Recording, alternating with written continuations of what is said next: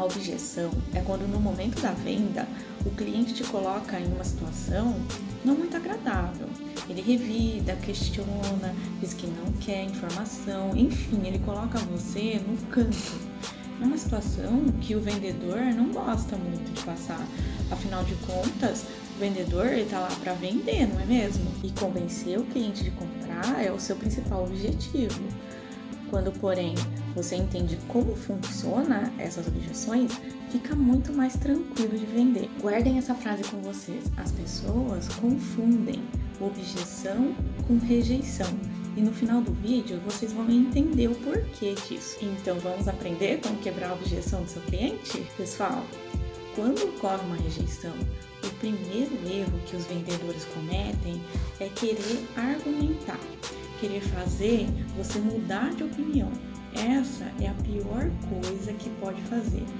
Porque imagina se a pessoa está com um sentimento e eu tô querendo abafar a opinião dessa pessoa. Pensa comigo, você acredita em algo e eu tento fazer você mudar a sua opinião, tento mostrar que você está errado.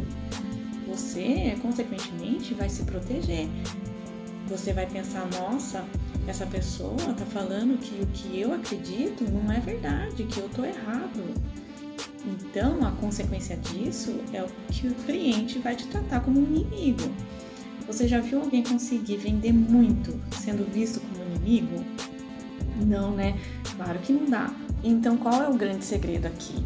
O grande segredo é você diferenciar confronto de conflito. Nós quase sempre vamos pelo confronto, que é querer anular a opinião da pessoa, querer fazer com que ela pense diferente, é querer mudar a opinião do cliente baseado em uma linha de raciocínio. E a tendência, óbvio, é do cliente se afastar. Quando se tem objeção, o que tem que se fazer então não é mudar a opinião do cliente, usar o confronto, e sim fazer o percurso e esse percurso é ir para o caminho do conflito. Conflito é quando eu entendo que aquela pessoa tem uma opinião diferente da minha. Então, eu não vou mudar a opinião dela.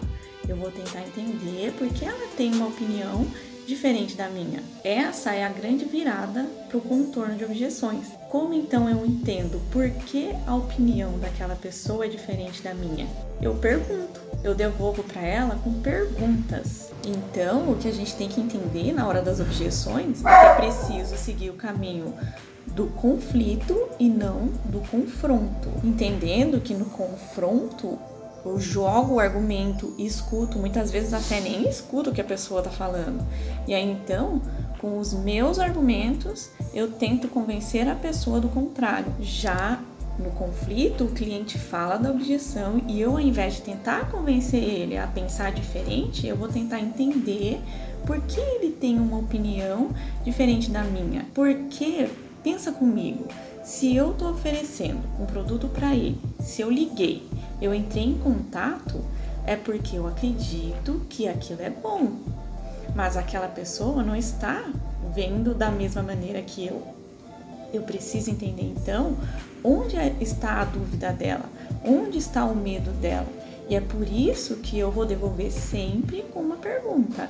Vocês conseguiram perceber então que quando a gente confronta o cliente, ele se sente rejeitado, ele perde a confiança em você. O que você precisa entender, pessoal, é que toda objeção acontece no campo emocional. Porque pensa comigo, nós, quando estamos vendendo, estamos usando o raciocínio para confrontar algo emocional. Por isso, muitas vezes, dá briga. E aí, quando você confunde essas emoções, você reage, obviamente, fugindo. Você então acaba tendo uma tendência a fraquejar. E quando você está de frente com o cliente, na hora ele sente, é como se fosse um contágio emocional.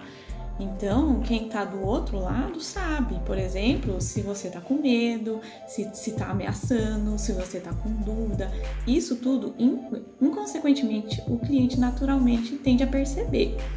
E todos nós sabemos que venda é algo ligado à confiança. E se do outro lado tem alguém que não está passando confiança, eu também não vou sentir confiança nessa pessoa. Lembre então de contornar a objeção e não de confrontar.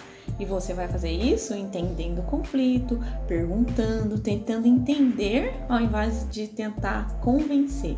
E acima de tudo, passando confiança para a pessoa que está prestes a comprar de você. Eu espero ter ajudado